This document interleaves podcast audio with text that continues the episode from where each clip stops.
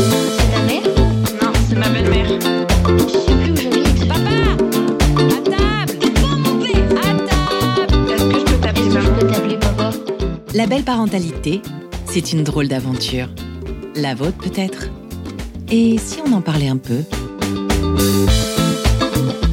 Bonjour à tous, je suis Clémence Bernard et pour vous, j'ai créé le podcast qui vous aide à trouver des réponses et des clés sur la belle parentalité. Un concept audio qui donne la voix aux personnes ayant elles-mêmes fait l'apprentissage de cette parenté d'un autre genre ou à celles et ceux qui ont un avis, conseils, tips à nous transmettre. Alors, si vous êtes parent, joli parent, enfant, bel enfant, beau grand-parent, acteur ou témoin d'une famille recomposée, ou toute personne désireuse d'écouter différentes expériences sur le sujet, bienvenue dans la communauté de la belle parentalité et piochez ce qui vous plaît.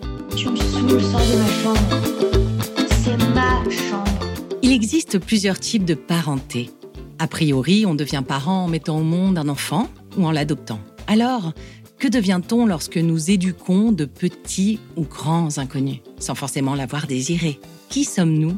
Quel rôle avons-nous à jouer? Quelle place prenons-nous dans une famille déjà existante, plus ou moins abîmée, à construire ou plutôt reconstruire? Certaines personnes étaient déjà parents avant de faire l'expérience de la belle parentalité, lorsque d'autres, comme moi, n'avaient jamais connu ni la maternité, ni la paternité, ni même la fraternité. Alors, comment fait-on pour aimer, éduquer, grandir, avancer avec des enfants ou des parents qui, à l'origine, bah, ne sont pas les nôtres? Comment concevoir notre éducation, nos valeurs de parents? Comment créer un lien Construire sa propre famille après la déconstruction d'une autre, sur les bases de cette autre? Et avec les acteurs de cet autre. Et puis aussi, comment faire pour se laisser éduquer par un beau parent Comment accepter la venue d'un amour inconnu auprès de notre parent? Ou accueillir un demi-frère ou une petite sœur? Et enfin, qui sont ces nouveaux grands-parents de familles recomposées? En France, à partir de 2020, on recense environ 2 millions de familles monoparentales, soit grosso modo environ une famille sur quatre, dite plutôt de type tradit.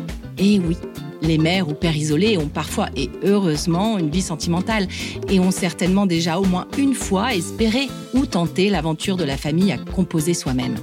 Bref, à ce jour, on parle d'environ 700 000 familles ayant pratiqué ou parié sur la composition-reconstruction.